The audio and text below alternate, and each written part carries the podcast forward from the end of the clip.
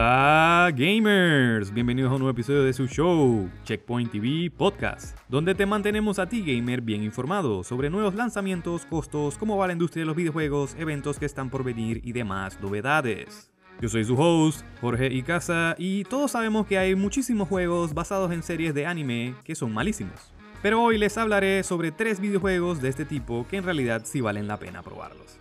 Dicho esto gamers, comenzamos.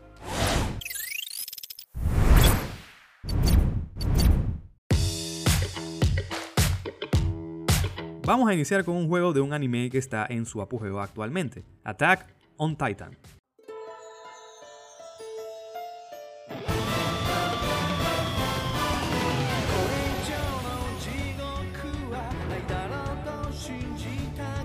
Con su juego Attack on Titan Wings of Freedom. Este juego es esencial para cualquier fanático de la serie animada. En el juego vivirás los eventos más importantes de la primera temporada del anime, donde tendrás que derrotar a una infinidad de titanes. Lo resaltable de este juego no es su divertido gameplay, con muchísimo combate y acción, sino la habilidad que posee de introducirte al mundo de la serie y mantener tu atención de manera que hasta pareciera que vives en vida real los eventos de la historia que te están contando.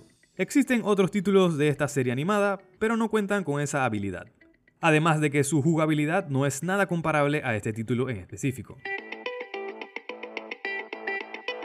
Como sé que eres fanático del anime, si no has jugado este título que voy a mencionar, te va a llamar mucho la atención. El siguiente juego se llama Jump Ultimate Stars. Estoy seguro que ya has escuchado sobre otros juegos que tienen la misma dinámica, como J-Star Victory Versus o Jump Force, pero este es algo distinto. Este juego de pelea publicado para la Nintendo 10 es la secuela de Jump Superstars y fue lanzado al mercado el 23 de noviembre de 2006, pero solo para Japón. Así que muchos fanáticos del shonen no tuvieron la oportunidad de escoger a Yagami Light, el protagonista de Dead Note, contra Arale, la pequeña amiga de Goku que es mega fuerte, o escoger a Io Asakura de la serie Shaman King contra Yusuke Urameshi de Yu Yu Hakusho. Pero bueno, ya la internet ha roto esa barrera, así que estoy seguro que podrás encontrar una manera de jugarlo en un emulador. Lo impresionante de este juego, además de su jugabilidad extraña pero interesante, es la cantidad de personajes que puedes utilizar, que son alrededor de 56 personajes, y dentro del juego aparecerán un total de 305, que sin duda hace de este título uno muy interesante y divertido. Por último, pero no menos importante en esta lista, Naruto Shippuden Ultimate Ninja Storm 4.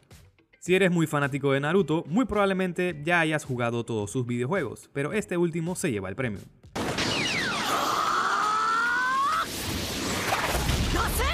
Este título básicamente agarró la fórmula que había funcionado en las versiones anteriores, le agregó más personajes, le mejoraron las mecánicas de juego e incluyeron nuevos estilos y jutsus. Es básicamente una versión actualizada de los títulos anteriores, pero toda la serie de juegos de Ultimate Ninja Storm son muy buenos. Pero como mencionaba antes, este es el mejor. El juego también logra incluir a todos los personajes de la saga original, y también añadieron muchos DLC que incorporan la serie de Boruto, haciendo de este título un juego que no te puedes perder.